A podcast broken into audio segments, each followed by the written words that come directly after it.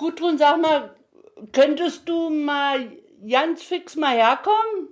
Ich habe hier zwei junge Frauen von Berlin, die fragen mich über die Mosis aus. Wenn du von Afrika kommst, die Leute wollen dich anfassen, wollen dich sehen, ob du Mensch bist oder schwarz bist.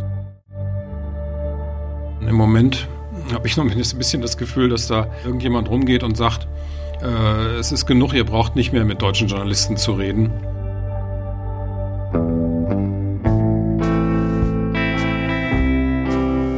Der Fall Jogo.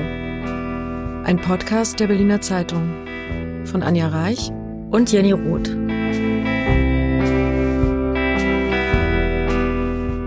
Was bisher geschah.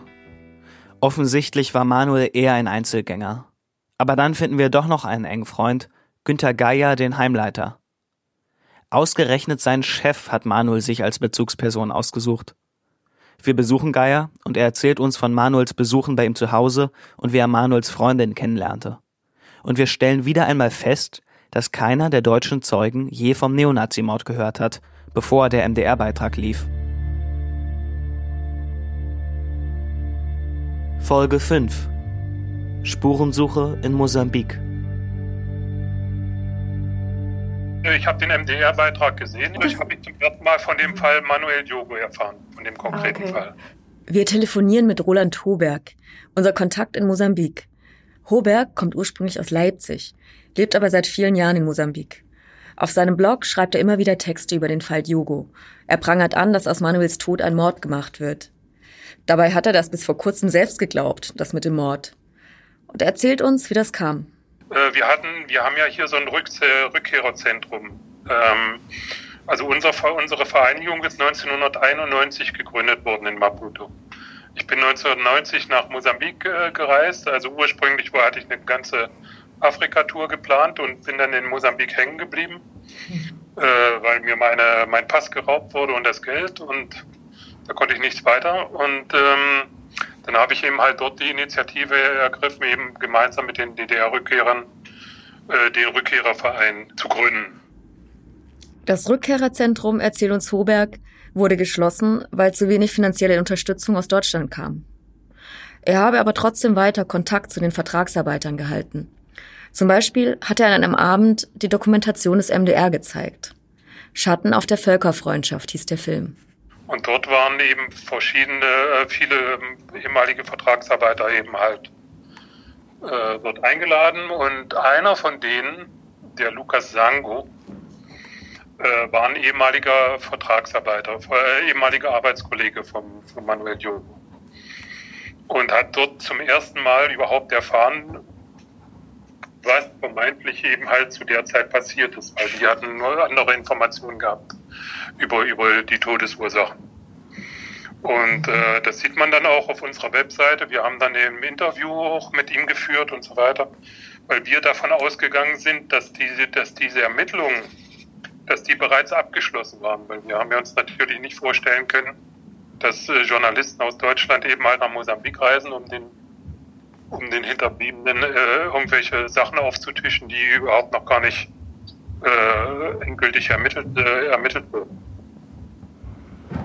Und da haben und Sie also dann. Das habe ich zum ersten Mal von dem Fall Manuel Jogo erfahren, von dem konkreten okay. Fall. Und ich habe hab den, hab den MDR-Beitrag mitgeschnitten und habe, es war so, ich glaube, es waren ungefähr 30, 30 bis 35 ehemalige Vertragsarbeiter anwesend und durch Zufall eben halt der, der ehemalige Arbeitskollege Manuel Jogo, der Lukas Lang. Und der war natürlich dann total betroffen. Das sieht man auch in den, in den Videoaufnahmen, die's, diese, die bei uns äh, im Internet sind, auf unserer Webseite. Äh, und hat gesagt, also ich bin jetzt total, total überrascht, weil, weil das ist, was, was uns damals gesagt wurde, das ist nicht das, was ich jetzt hier sehe in diesem Beitrag. Äh, ich habe nicht gewusst, also äh, dass, dass mein ehemaliger Freund und Arbeitskollege eben halt auf diese Art und Weise eben halt äh, ums Leben kam. Was hatte er denn gehört damals? Ihm, ihm wurde damals gesagt, es wäre ein Arbeitsunfall gewesen. Heißt, Roland Hoberg und Manuels Kollegen haben erst durch den MDR-Beitrag von der Mordversion erfahren. Genau wie die meisten Deutschen, mit denen wir gesprochen haben. An dem Abend, als er die Doku zeigte, war auch Lukas Sango dabei. Der kannte Manuel persönlich. Und auch er dachte, Manuel Diogo sei bei einem Unfall gestorben. Im Zug war er allerdings nicht dabei. Dafür andere Kollegen von Manuel. Also von den acht äh, Mosambikanern, die im, im, im Zug waren, sind drei mittlerweile gestorben. Wir haben zu den fünf äh, noch lebenden Mosambikaner Kontakt und haben auch schon mit denen gesprochen, weil, weil wir sind kontaktiert worden jetzt äh, endlich vom Polizeiamt äh, Brandenburg. Die sind ja, er, er ist ja ähm, sicherlich eingeschlafen und, und ähm, er hat sich in einem anderen Abteil befunden und so, dass sie gar nicht gemerkt haben, dass er nicht mit ausgestiegen ist. Hm. Also er, er galt ja als Einzelgänger. War er deswegen im anderen Zugabteil oder warum saß er da alleine? Wissen Sie das?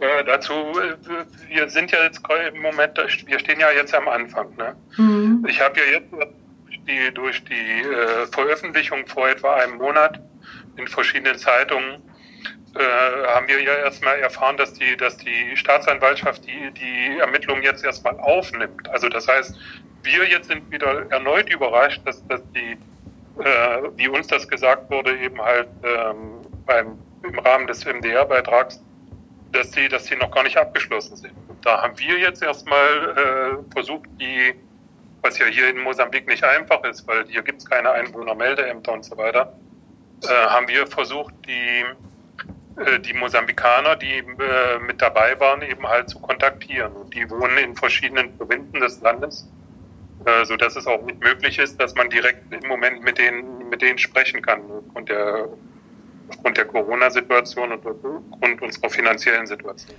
Tatsächlich sollte Roland Hoberg für die deutsche Polizei Zeugen von damals befragen. Und Hoberg verspricht uns, dass er den Kontakt zu den Mosambikanern herstellt.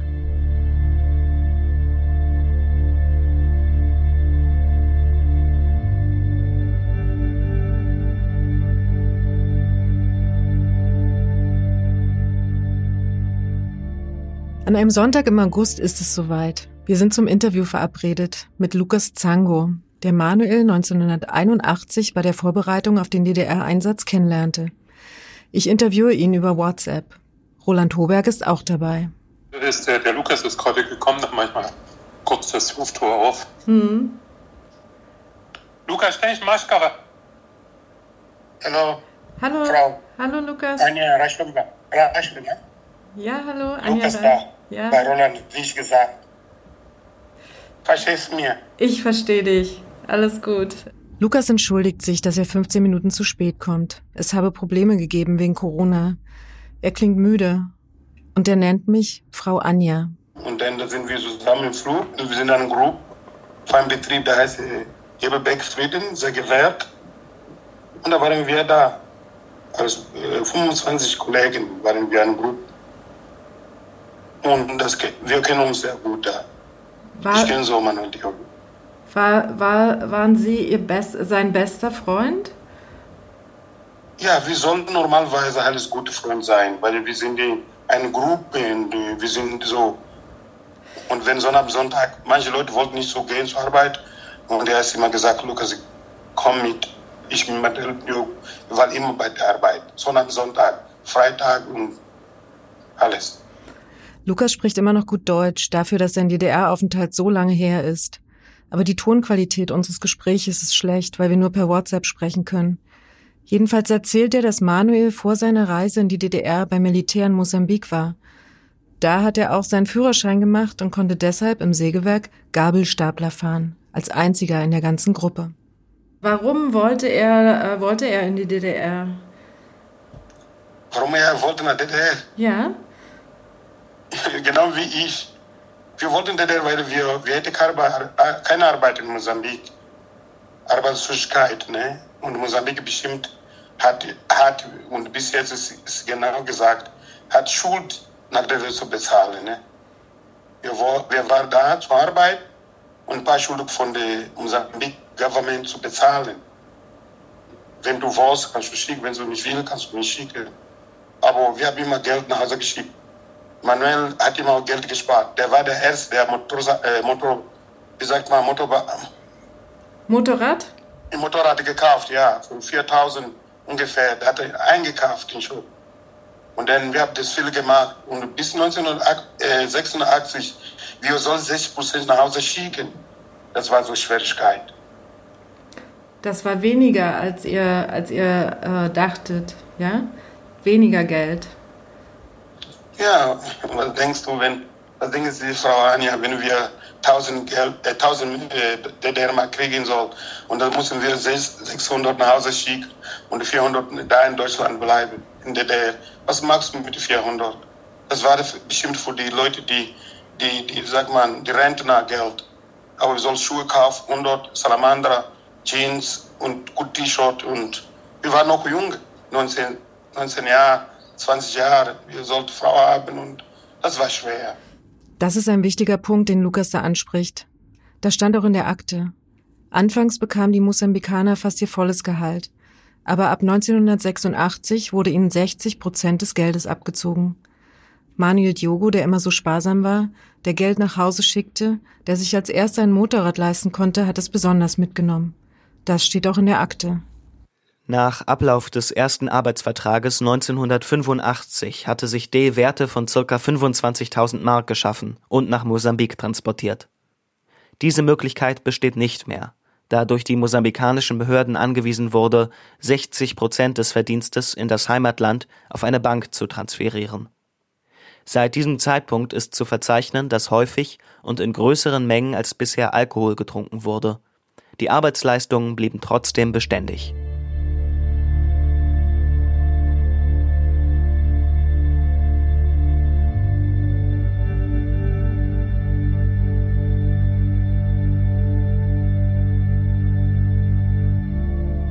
Wie hast du davon erfahren? Wer hat dir das erzählt, dass er tot ist? Wo ich Nebenbelfähig umsteigen sind, da war mein Gruppe äh, Heimleiter, hat gesagt, Lukas, geh nach Hause, ich habe ein Problem.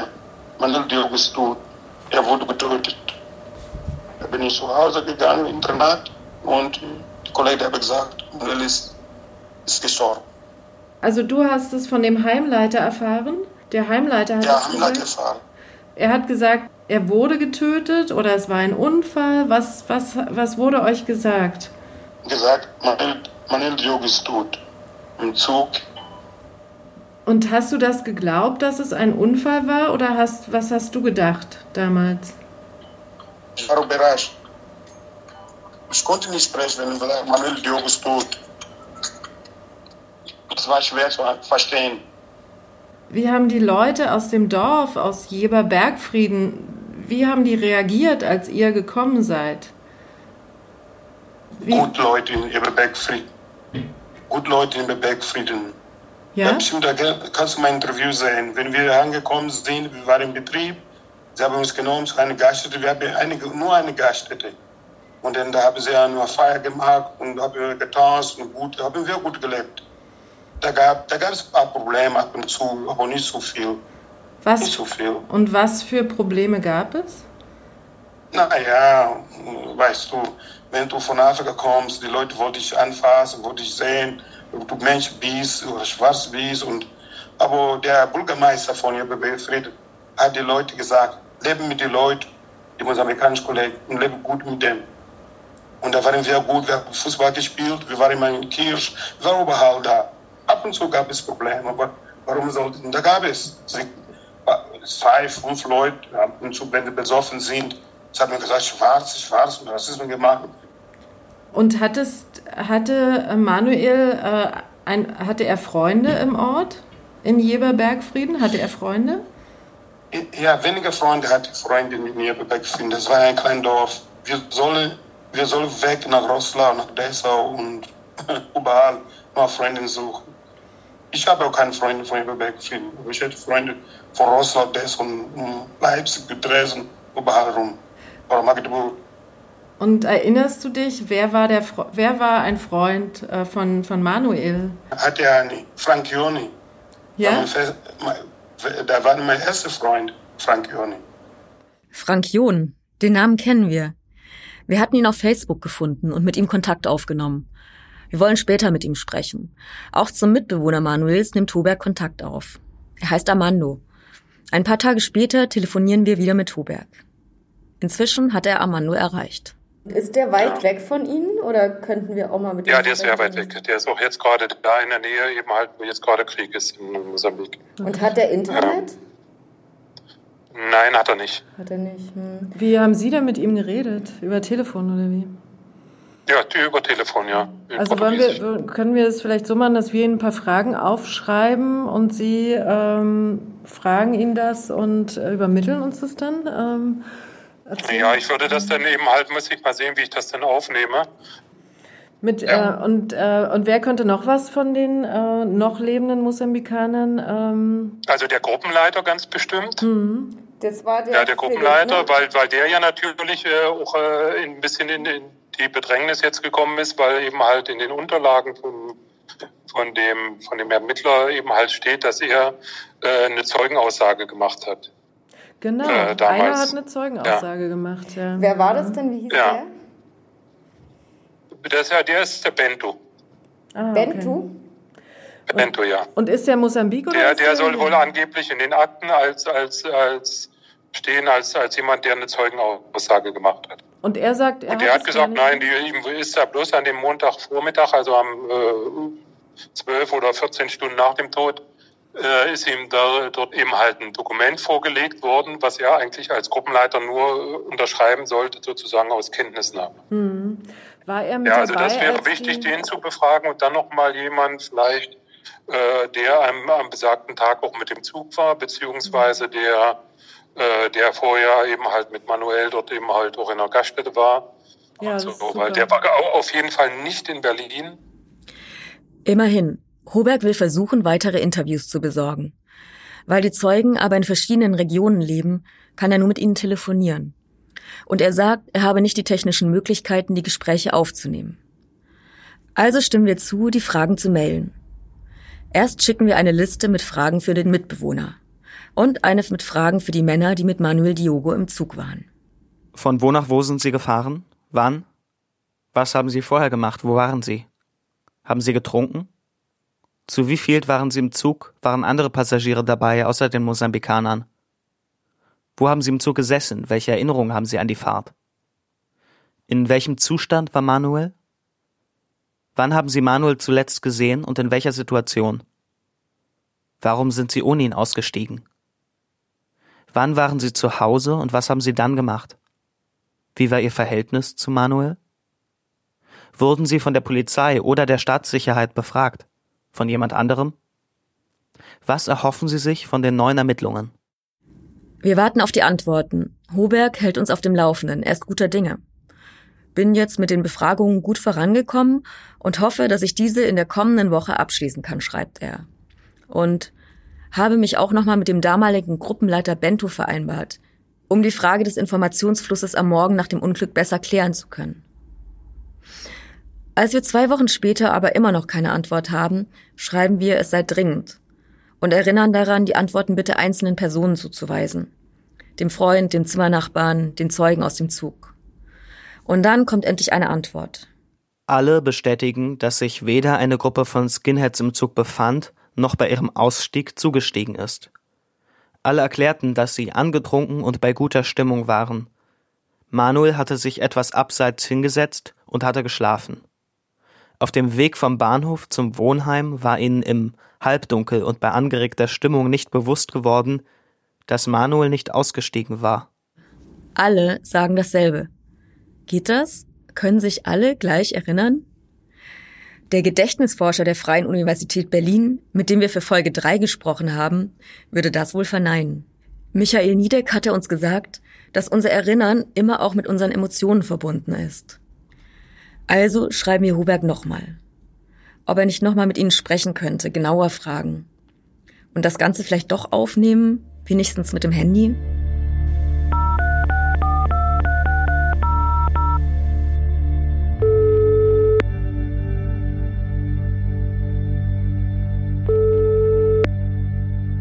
Solange wir auf Antworten aus Mosambik warten, telefoniere ich mit Frank John, besagten Freund von Manuel, den Lukas erwähnt hatte.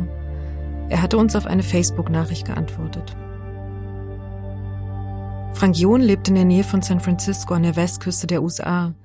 Und er erzählt erst einmal, wie das für ihn war, damals, als die Mosambikaner nach Jeber Bergfrieden kamen. Ich fand das ganz spannend. Wir haben dann die Shots gesehen. Ja. Vom kleinen Nest. Mhm. Und ich war 14 Jahre alt. So, ich fand das alles sehr faszinierend. Mhm. So, ich habe mich mit ihnen angefreundet und neben dem Sägewerk, da war seine Baracke, die, ich weiß gar nicht, ob die gebaut wurde oder ob die schon da war. Und da haben die gewohnt. Und da bin ich dann öfters hin und, und ich hatte dann auch ein Moped und bin mit dem Moped äh, mit Manuel auch mal in größere Stadt gefahren, also nach Rotzlau oder nach Koswig. Und ja, ich war da öfters. Also Sie kannten ihn auch richtig persönlich, ja? Ähm, ja, ja, natürlich. Ja. Erzählen Sie mal, wie haben Sie ihn denn kennengelernt?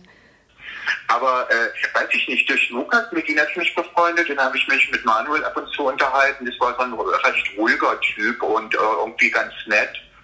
Ja, mit ihm habe ich dann Zeit verbracht. Ich war mhm. da ziemlich oft bei denen, mhm. also in der Baracke, wo die gewohnt haben. Ja, wie war denn die Baracke? Wie sah das denn aus? Also es wird ja manchmal jetzt davon geredet, dass die waren so kaserniert. Ähm, war das so oder wie haben Sie das in Erinnerung? Nein, nein, die waren nicht kaserniert. Da hatte jeder sein Zimmer gehabt.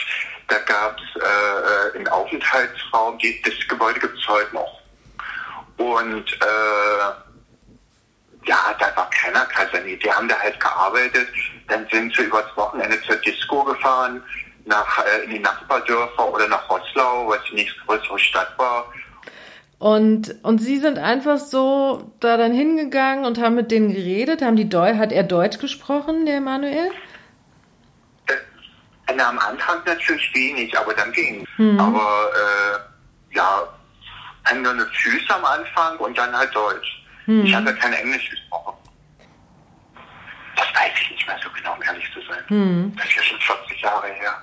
Ja, Wahnsinn. Krass. Und äh, also das war so ein bisschen so die, die Aufregung im Dorf, ja? Und da hm. sind alle Kinder hingerannt, ähm, haben versucht, das Schwarze abzureiben. Und wir kannten das nicht. Und sagen Sie, und wie wurden die dann empfangen im Dorf? Also äh, wie, wie waren die Reaktionen der Leute? willkommen, also die waren nett zu denen, also es war halt was Neues, jeder hat sie angestarrt und äh, weiß ich nicht, also da gab es keine irgendwie Feindseligkeiten oder so. Hm. Frank John hatte damals ein Moped, eine Simson. Auf der, erzählt er, habe er die Mosambikaner durch die Stadt gefahren, am liebsten Manuel. Ich bin schwul. Und Manuel wirklich, war wirklich der Erste, den ich wirklich geliebt habe. Mhm. Und da, da, ist nichts passiert. Aber ich glaube, der wusste das auch ein bisschen, weil der hatte dann eine Freundin und die war da auch. Und wo ich da hingekommen bin, hat er die aus dem Zimmer rausgeschmissen. Und hat, halt, habe ich ihn gefragt, ist es deine Freundin oder nicht? Äh, und er sagt, nein, nein, das ist nicht meine Freundin. So, 40 Jahre später gesteht uns also ein Mann aus Jeberbergfrieden, der in Kalifornien lebt, damals in Manuel Diogo verliebt gewesen zu sein. Und nicht nur das. Der junge Mosambikaner war sogar seine allererste Liebe. Ich weiß gar nicht so richtig, was ich sagen soll. Ähm, Brauche ich auch nicht, weil Frank John redet ganz schnell weiter. Er redet sowieso ziemlich schnell. Mich interessiert natürlich, ob Manuel auch in ihn verliebt war. Und ich frage danach, er sagt nein, das glaube er nicht. Manuel habe ja eine Freundin gehabt, wobei Frank John das allerdings erst später erfuhr, sagt er. Man habe ihm erzählt, dass ich schwanger gewesen sei, die Freundin, und ein Kind habe. Wer die Frau ist, weiß er nicht. Frank John saß nämlich 1984 als politischer Gefangener fest und zog dann nach Hamburg. Als er zwei Jahre später zur Beerdigung seines Großvaters nach Jeberbergfrieden reisen durfte, hörte er, dass Manuel aus dem Zug gestoßen worden sei. Viel mehr aber auch nicht. Ich weiß nicht, wann ist denn das genau passiert? Das ist am, wann ist er denn zu Tode gekommen? Das ist am 30. Juni 1986 um 0.45 Uhr. Also wurde er gefunden. 30. Juni 86. Ja, da war ich, äh, ja, da war ich schon in Westdeutschland. Hm. Also wie gesagt, die haben mir erzählt, dass er gestoßen wurde. Da wusste aber auch keiner so jetzt genau im Detail, wie das war. Also er war auf keinen Fall getrunken. Der hat nicht getrunken. Das kann ich, also das ist unmöglich. Der mhm. hat keinen Tropfen Alkohol getrunken. Manuel hat also nie getrunken und wurde aus dem Zug gestoßen. Das mit dem Alkohol, das kann stimmen. Als Manuel anfing zu trinken, war Frank John ja schon nicht mehr in Bergfrieden. Aber dass er aus dem Zug gestoßen wurde, das ist neu. Diese Theorie haben wir noch nicht gehört Bisher hieß es immer, er wurde von Neonazis aus dem Zug gehängt oder er starb bei einem Unfall.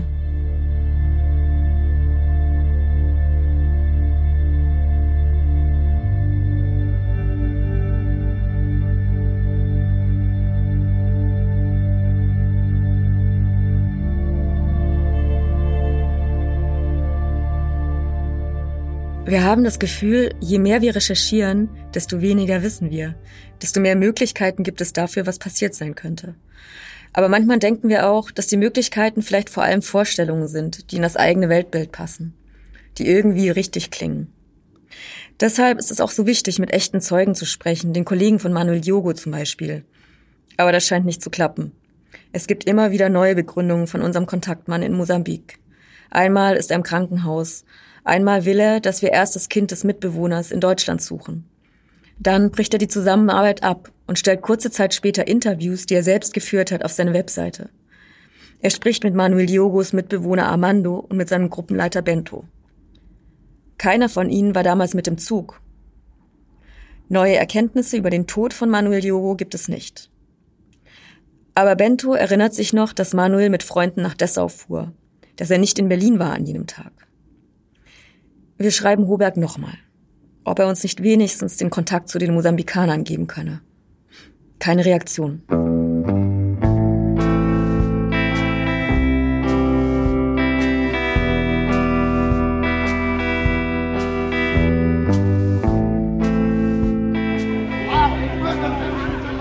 Was man hier hört, ist eine Demonstration in Maputo, der Hauptstadt von Mosambik. Stefan Ehlert war für uns dort. Ich wollte wissen, was machen Sie denn jetzt hier? Nee, wir wollten jetzt eine Demo machen, bis also Arbeitsministerium. Wir machen das immer am Mittwoch. Ja. Und heute ist der Tag, wo wir hier marschieren. Und was fordern Sie? Nee, wir fordern unser Geld. Wir haben in Deutschland gearbeitet und wir haben diese Beträge noch nicht bis heute erhalten. Deswegen haben wir ein Schreiben in Deutschland also gemacht und äh, wir warten auf diese Antwort. Und wir wissen, dass nächste Woche kommt also die Leute von Deutschland, die Journalisten, ja, und wir kommen ja zu wissen, wie das läuft. Elat arbeitet als freier Journalist in Mosambik, vor allem für die ARD. Und er ist ein früherer Kollege von Anja bei der Berliner Zeitung. Er will uns jetzt helfen, Manuels Kollegen zu finden. Erster Anlaufpunkt ist eine Demonstration in einem Park von Maputo. Jeden Mittwoch findet sie statt. Er erzählt uns, dass die Demonstranten ehemalige Vertragsarbeiter sind und teilweise sogar DDR-Fahnen vor sich hertragen. Ursprünglich waren es wohl um die 20.000. Jetzt kommen ein paar Dutzend, manchmal ein paar hundert. Wir telefonieren mit Stefan Ehlert. Wir wollen wissen, warum die ehemaligen Vertragsarbeiter auf die Straße gehen. Ähm, was wollen die? Wollen die vor allem Geld? Wollen die ähm, zurück nach Deutschland? Ähm, und wie geht's ihnen jetzt? Nein, die wollen nicht zurück nach Deutschland, wobei viele sagen, das wäre ein Traum, äh, da mal wieder hin zurückzukommen weil sie da einfach auch, manche waren da fünf Jahre und länger und sind da gut verwurzelt. Der Hauptgrund, immer wenn man fragt über die Jahre, ist, wir wollen nicht, dass das hier in Vergessenheit gerät. Wir wurden um einen großen Teil unseres Gehalts betrogen. In der, in der Presse kursieren Zahlen von bis zu 100 Millionen Euro. Ähm, die sind verschwunden. Das ist eine ganze Menge Holz für 20.000 Vertragsarbeiter, aber äh, selbst wenn es die Hälfte ist. Wegen Corona ist das gerade auch in Maputo nicht so einfach mit dem Demonstrieren. Aber Elat erzählt, dass immerhin 50, 60 Leute da waren. Er hat sie nach Manuel Diogo gefragt und gehofft, dass er Kollegen von ihm findet. Umsonst. Auch die weitere Suche war schwierig. So in der Sackgasse bin ich selten gelaufen. Ja, also ich habe Kontakt aufgenommen zur Vereinigung der Mat Germanisch, die sich jeden Mittwoch nach wie vor treffen. Und die Mat Germanisch, ähm, man denkt immer, das würde bedeuten mad, also verrückt, aber daher kommt das nicht. Diese Vorsilbe Ma steht für Menschen. Und äh, also Menschen aus Deutschland. Ähm, das würde ich sagen, äh, das ist die Bedeutung dessen. Und so nennen sich die Gastarbeiter, die zu DDR-Zeiten aus Mosambik als Vertragsarbeiter nach Deutschland kamen. Kennt man einen, kennt man alle. So ungefähr erklärt Stefan Ehlert uns das Prinzip vor Ort. Auch er hat sich über die Jahre ein großes Netzwerk aufgebaut. Deswegen sei es eigentlich auch ziemlich einfach, in dieser Gemeinde zu recherchieren. Aber nicht im Fall Diogo. Aber dass ich so äh, wiederholt am Telefon und auch per SMS abgeblockt werde mit den Worten, also das geht gar nicht. Und das ist eigentlich sehr unüblich und untypisch und ich kann es mir nicht sicher so richtig erklären. Naja, ich habe sie nicht gefunden und das wundert mich ein bisschen. Ähm, aber natürlich stehen die Menschen hier nicht im Telefonbuch, weil die wenigsten stehen hier im Telefonbuch. Das meiste läuft über Handynummern ab. Aber es ist natürlich keine sehr anonyme Gesellschaft, wenn man eben in so einem Kreis von Matt Germanisch diesen Betroffenen herumfragt, kennt ihr den, kennt ihr den, könnt ihr mal rumfragen, dann kriegt man eigentlich früher oder später einen Anruf, habe ich auch bekommen äh, und wurde verbunden mit jemandem, der die beiden Männer, die wiederum Manuel Diogo kannten und mit dem zusammengewohnt haben, äh, gut kannte, mit denen dort damals äh, in Deutschland gelebt hat, der selber auch Manuel Diogo kannte. Und er hat sich aber geweigert, ein Interview mit mir zu machen, weil er sagte, da würden noch Ermittlungen und Gerichtsverfahren laufen und er, es sei ihm nicht gestattet, mit der Presse Interviews zu führen. Da war ich äh, ein bisschen überrascht, weil das war mir neu, dass es da Ermittlungen laufen und Gerichtsverfahren. Das ist in der Tat neu, auch für uns. Klar, die Staatsanwaltschaft Potsdam prüft, ob es einen Anfangsverdacht auf Mord gibt. Und das schon seit Juni, seit mehr als acht Monaten. Aber von richtigen Ermittlungen und gar einer Gerichtsverhandlung keine Spur. Seltsam auch, der Bekannte von Manuel, der jetzt jede Auskunft verweigert, ist Lukas. Also der Mann, mit dem wir schon stundenlang telefoniert haben. Im Moment habe ich noch ein bisschen das Gefühl, dass da dass gerade das Gegenteil stattfindet, dass irgendjemand rumgeht und sagt, es ist genug, ihr braucht nicht mehr mit deutschen Journalisten zu reden, äh, aus verschiedenen Gründen.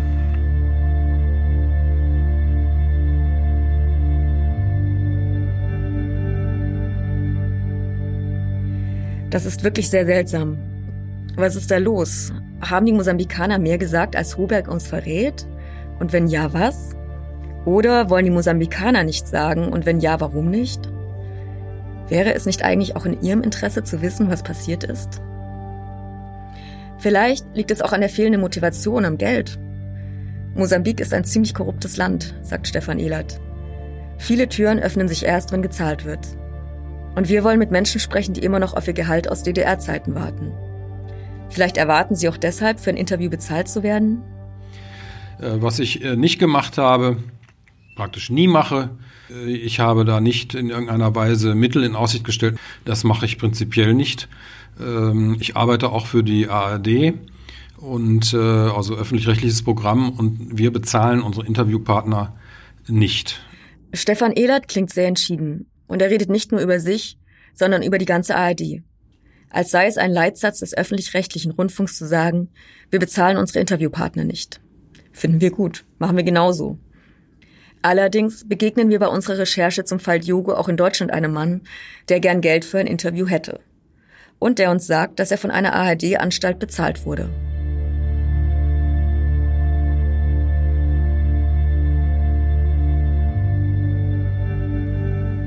In der nächsten Folge Steile These. Wie kam die Mordtheorie in die Welt? Wenn Sie Hinweise haben sollten, die uns bei unserer Recherche helfen könnten oder Fragen zum Podcast, dann schreiben Sie gerne an anja.reich@berlinerverlag.com.